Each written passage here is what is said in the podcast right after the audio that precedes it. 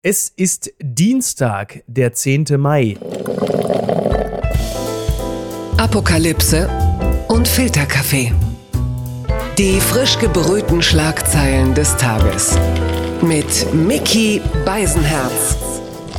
Einen denkbar guten Morgen und herzlich willkommen zu Apokalypse und Filterkaffee, das News Omelette mit einer kleinen Spezialausgabe. Der 9. Mai, der warf seine Schatten voraus, aber er hinterlässt auch etwas und darüber und über ein paar andere Dinge irgendwo zwischen Russland, der Ukraine und Berlin müssen wir sprechen und ich äh, freue mich sehr, dass er bei uns zu Gast ist. Er ist Chefreporter des Magazins Cicero und er ist gerade in Kharkiv und ich freue mich sehr, dass er mit uns spricht. Hallo Moritz Gartmann. Hallo Miki. Seit wann bist du jetzt in Kharkiv? Ich bin vor zwei Tagen nach Kharkiv gekommen. Vorher war ich ungefähr eine Woche in Kiew unterwegs der Kontrast ist sehr groß, sagen wir es mal so. Inwieweit ist der Kontrast groß? In Kiew ist es ja jetzt ähm, hörbar ruhiger geworden. Äh, jetzt trauen sich natürlich auch so ziemlich alle Politiker dorthin, bis auf Olaf Scholz, das wissen wir, aber Bono war da. Ähm, wer war noch? Alles Bärbel Baas war gerade da. Also es kommen sehr viele und, und der Kontrast äh, ist welcher Gestalt? Der Kontrast ist der Gestalt, dass in Kiew der Krieg eigentlich schon zwei Schritte entfernt ist Mhm. Also die Russen sind ja da äh, etwa Anfang April abgezogen und äh, das Leben hat sich schon sehr stark wieder normalisiert. Also die Metro fährt wieder. Ich war dort im Theater vor wenigen Tagen. Manche Kinos öffnen wieder. Die Leute sind auf den Straßen unterwegs. Es gibt zwar noch Luftalarm dann und wann, aber eigentlich beeinflusst das die Menschen nicht mehr. Und es kommen auch immer mehr Menschen zurück. Das merkt man. Ich bin mit dem Zug gefahren von Berlin über Warschau. Der war voll mit Menschen. Auch die Flixbusse sind voll nach Kiew. Naja, und dann kommt man hier in Kharkiv an, tritt aus dem Zug und tritt in eine menschenleere Stadt. Und Kharkiv ist eine Millionenstadt, äh, eine, eine mhm. Universitätsstadt. Hier sind Studenten, hier waren auch sehr viele ausländische Studenten aus arabischen Ländern, aus afrikanischen Ländern. Also gefühlt sind alle Menschen weg. Das ist wirklich wie nach einer Apokalypse hier. Menschen leben immer noch hier seit Wochen in den U-Bahn-Stationen, da war ich heute in 35 Metern Tiefe, weil sie sich nicht nach draußen trauen oder weil sie ihre Wohnungen verloren haben durch den Beschuss der Russen. Die haben teilweise monatelang äh, im Untergrund gelebt, ne? Ja, und die sind da noch immer. Also in der Station, wo ich heute war, da leben etwa 150 Menschen. Äh, in einer Station weiter nördlich in der Stadt, wo es gefährlicher ist, da sind über 600 Menschen, die leben da seit Wochen mit ihren Katzen, und Hunden. Äh, Kinder sind dort auch und äh, das kann man sich wirklich nicht vorstellen. Dass es Gründe geben kann, warum Menschen wirklich zwei Monate dort im Untergrund verbringen. Was sagen die Menschen dir, wenn sie mit dir sprechen, auch in Bezug auf die Rede von Wladimir Putin? Am Montagmittag war es ja, glaube ich. Also ehrlich gesagt äh, hört hier Wladimir Putin niemand mehr zu, mhm. weil die Ukrainer auch wissen, dass man Putin überhaupt nicht mehr vertrauen kann. Er hat immer irgendwelche Dinge gesagt oder versprochen oder er hat davon gesprochen, dass Ukrainer und Russen doch Brudervölker seien und so weiter. Also da hört eigentlich niemand mehr zu, was der sagt. Tatsächlich hatten die Menschen aber hier Angst vor diesem 9. Mai. Dieser 9. Mai ist ja ein, ein wichtiger, symbolbeladener Tag, der Tag des Sieges. Und ja. viele Menschen dachten hier, dass am 9. Mai irgendwas besonders Schreckliches passieren würde. Tatsächlich war dieses Thema eines Atomschlags, machte hier auch die Runde. Das ist Gott sei Dank nicht eingetreten. Und ähm, in gewisser Weise war der Tag heute ein normaler Kriegstag. Äh, es gab mehrere Raketeneinschläge, besonders in Odessa und im Donbass ein Raketeneinschlag. Es wurde auch an den bestehenden Fronten weiter gekämpft. Aber ja, man muss das sagen, es war ein, ein normaler Kriegstag. So wie in den letzten Wochen auch. Was hattest du von der Rede von Wladimir Putin erwartet und was ist es dann geworden, deiner Einschätzung nach? Äh, Niki, also meine Frau, die hatte das beobachtet, weil sie wahnsinnig viele US-Medien studiert vor allem. Da wird die Rede von Putin wesentlich weniger entspannt aufgenommen, als das hierzulande zum Beispiel gewesen ist. Weil hier habe ich schon das Gefühl, dass es so eine Art, naja, Aufatmen hinter vorgehaltener Hand gab, weil man Schlimmeres erwartet hatte. Das ähm, wird aber nicht überall so entspannt aufgenommen. Ich habe mich tatsächlich gar nicht so viel mit dieser Rede beschäftigt, weil ich hier auf Recherche war, äh, weil ich mir auch das Siegesdenkmal angeschaut habe hier in Kharkiv, wo jedes Jahr normalerweise am 9. Mai Zehntausende Menschen hinkommen. Mhm. Hier gibt es Konzerte und ein Feuerwerk und das ist tatsächlich ein Tag, des Gedenkens, aber auch äh, ein Tag, an dem die Menschen feiern. Deswegen hatte ich gar nicht so viel Zeit für Putin. Vielleicht ist das auch ganz gut so. Was nee, mir bitte, aufgefallen du Putin ist, nicht weiter provozieren mit solchen Sätzen, Moritz. Bitte nicht weiter provozieren. Ja. Aber natürlich ist es eine gewisse Erleichterung, dass Putin jetzt nicht die Generalmobilmachung äh, Russlands verkündet hat und äh, gesagt hat, jetzt geht's erst richtig los, äh, jetzt beginnt der wirklich große Krieg. Andererseits weiß man das auch bei Putin nicht. Der kann heute die Generalmobilmachung nicht verkünden und macht das vielleicht heimlich jetzt äh, in den nächsten Tagen oder er verkündet es morgen. Das ist ja tatsächlich äh, seine besondere Qualität, dass er die Dinge tut, die wir nicht von ihm erwarten. Wir alle blicken auf den 9. Mai und denken, jetzt geht's los. Er macht nichts und genau was du sagst. Am 13. sagt er plötzlich, ah, wisst ihr was, Freunde? Ähm, Jetzt geht's los. Was erwarten die Ukrainerinnen und Ukrainer? Ich meine, eine Frage, die man in Deutschland natürlich auch immer hört, überall ist, wie lange glaubst du, wird der Krieg noch gehen? Und das ist, glaube ich, die Frage, die niemand beurteilen kann. Und trotzdem muss es ja vielleicht auch in der ukrainischen Bevölkerung ein Gefühl, eine Stimmung geben. Was machst du da aus? Das ist sehr unterschiedlich, je nachdem, wo man sich befindet, mit wem man spricht. Äh, ich habe mit einem Präsidentenberater in Kiew gesprochen, Sergei Leschenko, die kenne ich seit langen Zeiten, der war früher einer der bekanntesten Investigativjournalisten des Landes. Vielleicht haben alle gemeint, dass sie sich auf jeden Fall Frieden wünschen. Ja, also hier äh, ist niemand, der sagt, ja, wir wollen weiter Krieg führen. Das muss noch monatelang oder jahrelang so weitergehen. Kriegsbegeistert ist hier wirklich niemand. Aber Sergei Leschenko äh, sagt zum Beispiel, dass wir vor allem aufhören sollten, also über die Ukrainer, in Angst zu leben. Er sagt, äh, nach Kiew sollen die Menschen jetzt zurückkommen aus Deutschland, aus Polen, aus den westlichen Teilen des Landes. Wir müssen wieder eine neue Normalität finden. Er hat das dann auch mit Israel verglichen, wo die Menschen ja auch quasi in ständiger Gefahr leben, dass doch irgendwelche Raketen dort runterkommen in bestimmten Landesteilen. Er sagt, das ist eben die neue Normalität der Ukraine, dass man seinem Leben nachgeht und es gibt immer eine gewisse Gefahr, dass natürlich eine, eine russische Rakete irgendwo einschlagen könnte, aber äh, man darf sich davon auch nicht verrückt machen lassen. Man darf nicht das ganze Land lähmen über Monate, über Jahre. Man muss die Wirtschaft wieder in Gang bringen. Leben mit dem Virus? Das klingt ein bisschen so. Ja, im Prinzip hat er das auch gesagt über das Thema Atomschlag. Also unsere Angst vor diesem Atomschlag macht Putin stark. Ja, ja. wenn wir alle wie Mäuse in unseren Löchern sitzen weil wir denken, da draußen ist die Katze, die uns auffrisst, dann verhungern wir irgendwann. Ja. Das lässt sich natürlich relativ leicht sagen, wenn man jetzt gerade in, in Kiew sitzt, äh, wie, wie Sergei Leschenko, obwohl der auch viel im Land unterwegs ist, der weiß auch, wie es woanders ist.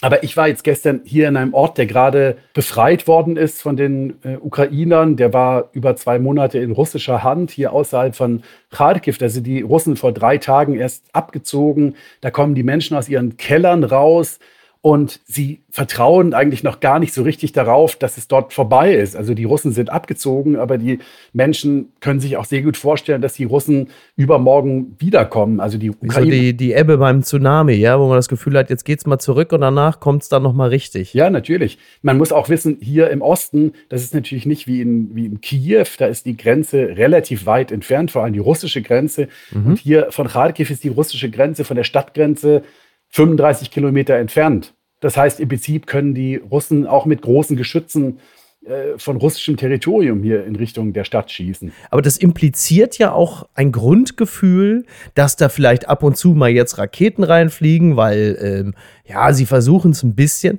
aber das ist halt eben auch nicht diese ganz große Offensive, die dann einfach alles überrollt, so wie wir das ganz am Anfang angenommen hatten, unter anderem als dann dieser 60 Kilometer lange Track dann auf die Ukraine zufuhr. Das bedeutet ja auch, dass zumindest der äh, Mann, den du gerade zitiert hattest, davon ausgeht, dass diese ganz große Offensive ja auch nicht kommen wird. Naja, was heißt, die ganz große Offensive wird nicht kommen?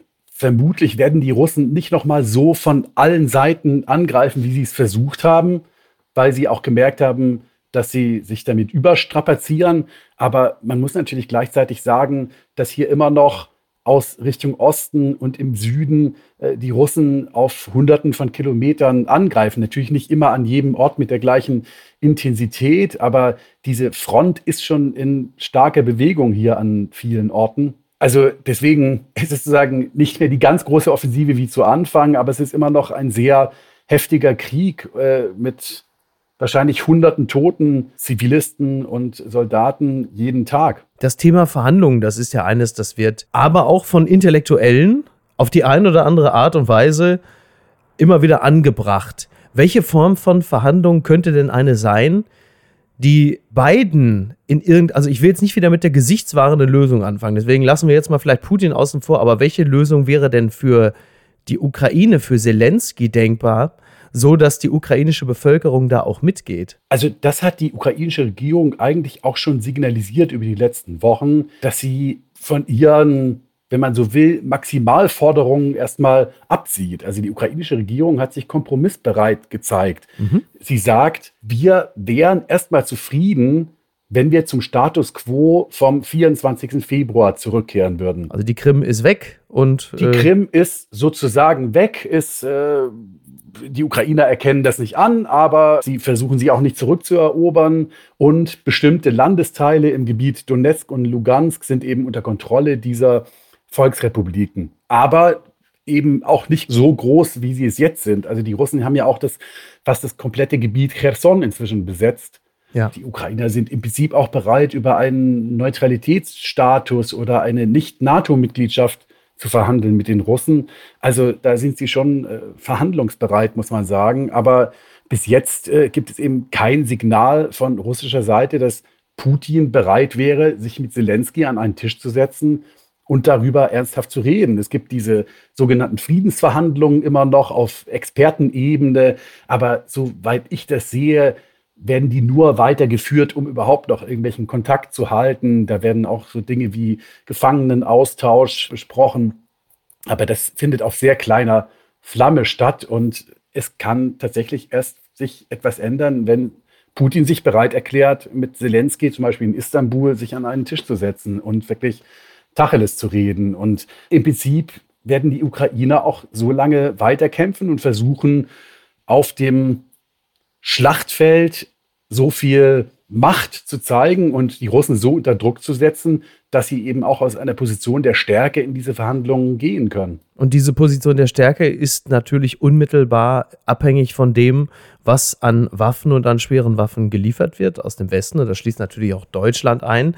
Und ähm, als, als Deutscher interessiert mich natürlich speziell, wie wir denn so rüberkommen. Wie stehen wir denn gerade da in der Ukraine? Wie redet man denn über uns und über unseren Bundeskanzler? Also tatsächlich ist das ein bisschen besser geworden. Ich muss sagen, äh, als ich im April. Nichts an Friedrich Merz? Ist es Friedrich Merz, der Zelensky gesagt hat? Friedrich Merz.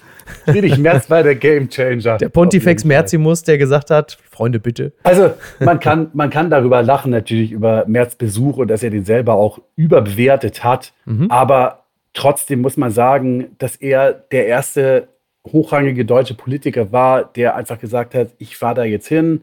Das ist an sich trotzdem ein, ein wichtiges Signal. Aber das wurde hier in der Ukraine jetzt nicht so groß wahrgenommen. Also es ist nicht so, dass die ukrainischen hm. Taxifahrer mir auf die Schulter klopfen und sagen, Friedrich Merz, Maladetz, super Typ.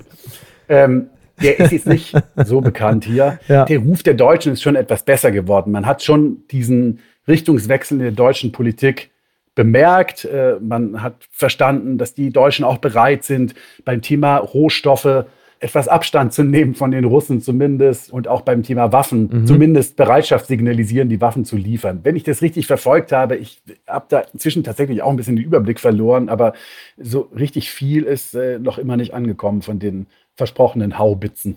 Ist es eigentlich dieser Streit der, äh, der Intellektuellen in Deutschland, diese offenen Briefe, ist das eigentlich etwas, was in der Ukraine, beispielsweise in Kharkiv, weil du jetzt gerade da bist, wird es da auch besprochen? Ist das so etwas, äh, was da in irgendeiner Art und Weise Thema ist oder dringt das gar nicht an die Leute heran? Also das dringt wirklich überhaupt nicht an die Leute heran. Das dringt natürlich an solche Leute ran wie Sergei Leschenko, der Präsidentenberater, der auch ein sehr enges Verhältnis hat zu Deutschland und speziell zu Berlin. Mhm. Aber was an die Leute hier herantritt oder wovon die was mitbekommen, sind, weiß nicht, französische Ärzte von äh, Médecins Sans Frontières, die hier mal auftauchen im U-Bahnhof und die Menschen untersuchen über Wochen. Das sind humanitäre Hilfslieferungen.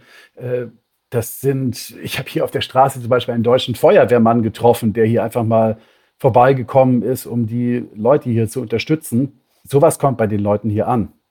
Das ist natürlich sehr wichtig. Wie denken die Leute darüber, dass das Kriegsgeschehen mittlerweile von der Hauptstadt Kiew abgezogen ist? Und was bedeutet das auch letzten Endes für die Ukraine, auch für die Aufmerksamkeit der ukrainischen Belange? Also innerhalb der Ukraine würde ich sagen, dass natürlich durch diesen großen russischen Truppenabzug aus dem Norden des Landes das Land überhaupt wieder lebensfähig geworden ist. Eine menschenleere Hauptstadt äh, die signalisiert natürlich auch wirklich, dass das Land eigentlich am Abgrund steht. Und wenn man jetzt wieder eine Hauptstadt hat, in die die Menschen zurückkehren. Ich will nur als Beispiel nennen, ich war in der Nähe von Bucha und Irpin unterwegs, also in diesen Städten, die man ja wirklich für diese, für diese schrecklichen Massaker und Gräueltaten der Russen kennt. Mhm. Da hat jetzt eine Keksfabrik wieder angefangen, äh, Kekse zu backen, wenn man da rumläuft. Man sieht die Bäume blühen, äh, man riecht diesen Duft aus der Keksfabrik.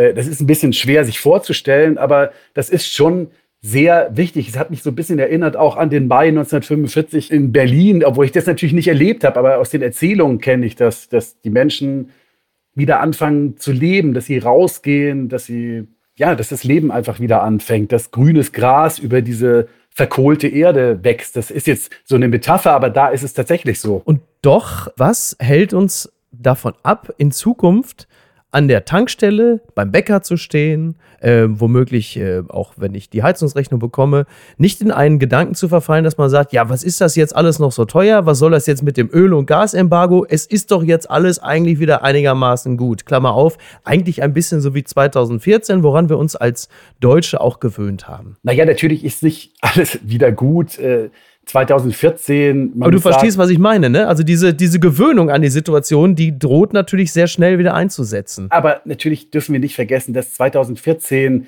es gab erstens bei der Annexion der Krim, Gott sei Dank, obwohl das zynisch klingt, äh, gab es eigentlich keine Toten. Dieser Krieg im Donbass hat natürlich dann angefangen. Äh, da sind über die Jahre jetzt äh, 13.000 Menschen gestorben, über, über acht Jahre daran hat man sich tatsächlich gewöhnt. Das fand eben irgendwo da in Donetsk statt. Das ist aber selbst auch für die Ukrainer so, dass sie sich daran so gewöhnt haben. Die haben da in Kharkiv oder in Kiew ihr Leben gelebt und äh, eigentlich hat sie das nicht besonders betroffen. Aber natürlich ist das, was Putin jetzt getan hat, ein massiver Bruch des Völkerrechts und der äh, Verträge zwischen der Ukraine und Russland und aller Gepflogenheiten, ein Vertrauensbruch ich kann mir nicht vorstellen, dass man da wieder zum Business as usual zurückkehrt mit Putin.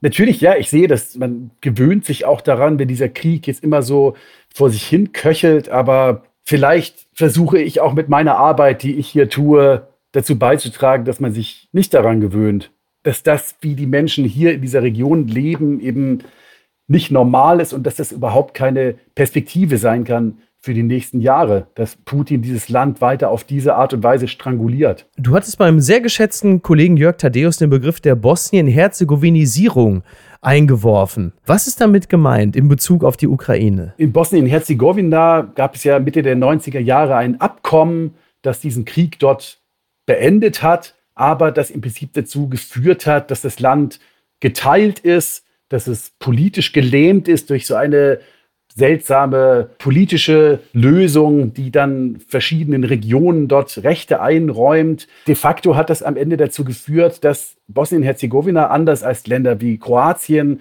eigentlich nie aus dieser Phase rausgekommen sind, aus dieser politischen Gelähmtheit und auch aus der wirtschaftlichen Gelähmtheit. Weil natürlich es für jedes Land in dieser Welt wichtig ist, dass ausländische Investoren dorthin kommen, dass auch Touristen dorthin kommen Dadurch kommt Geld in ein Land, dadurch entsteht Wohlstand und äh, dann können sich Länder auch entwickeln. Und wenn ein Land, so wie Bosnien-Herzegowina, über ein Vierteljahrhundert, wenn die Menschen, die dort leben, äh, einfach erfahren, dass es nicht vorangeht, dann verlassen sie natürlich das Land und äh, dann gibt es keine Entwicklung in dem Land, es geht nicht voran. Und das wäre wirklich eine sehr schlimme Perspektive im Fall der Ukraine, wenn 40 Millionen Menschen äh, über das nächste Vierteljahrhundert so weiterleben, wie sie es jetzt in den letzten zwei Monaten oder drei Monaten getan haben. Dass das nicht geschieht, das hängt ja auch ein bisschen von unserer Aufmerksamkeit ab. Und deshalb äh, danke ich dir ganz herzlich, lieber Moritz. Bleib heil. Und äh, ich würde mich sehr freuen, wenn wir an nächster Stelle wieder sprechen. Entweder im Rahmen eines Specials oder auch im Rahmen einer regulären Folge. Ist immer gut mit dir zu sprechen. Vielen Dank. Dankeschön für die Aufmerksamkeit. Mach's gut. Ciao. Ciao. Apokalypse und Filtercafé ist eine Studio Bummens Produktion mit freundlicher Unterstützung der Florida Entertainment. Redaktion Niki Hassania. Executive Producer Tobias Baukhage. Produktion Hannah Marahiel. Ton und Schnitt Lara Schneider. Neue Episoden gibt es immer montags, mittwochs, freitags und samstags. Überall, wo es Podcasts gibt. Stimme der Vernunft und unerreicht gute Sprecherin der Rubriken Bettina Rust. Ich dachte ja, wir machen einen Podcast zusammen, Joko, und dann ähm, hängen wir einfach ab, einmal die Woche, unterhalten uns ein bisschen lustige Alltagsbeobachtung, manchmal politisches Ja. Take, dies, das, Feierabend. Was stattdessen passiert, ich muss Sport machen. Schöne Naja. Scheiße. Auf eine gewisse Art und Weise ist es aber auch abhängend, ne? ja gut, ähm, das ist aber so, so eine Entwicklung, die man natürlich nicht kommen sieht, wenn man einen Podcast beginnt, wo man aber, wenn man einen Podcast hat, wie wir beide, der jeden Donnerstag erscheint, äh, und Sunset Club heißt, sehr dankbar darüber ist, dass zum Beispiel ein Gast wie Kai Pflaume sagt, hast du nicht Bock auf eine Klimmzug-Challenge? Ja, und jetzt mache ich seit zweieinhalb Monaten, trainiere ich Klimmzüge. Bald ist es soweit. Die große Auflösung, habe ich es geschafft, einen Klimmzug zu schaffen. Also habe ich es geschafft, ihn zu schaffen.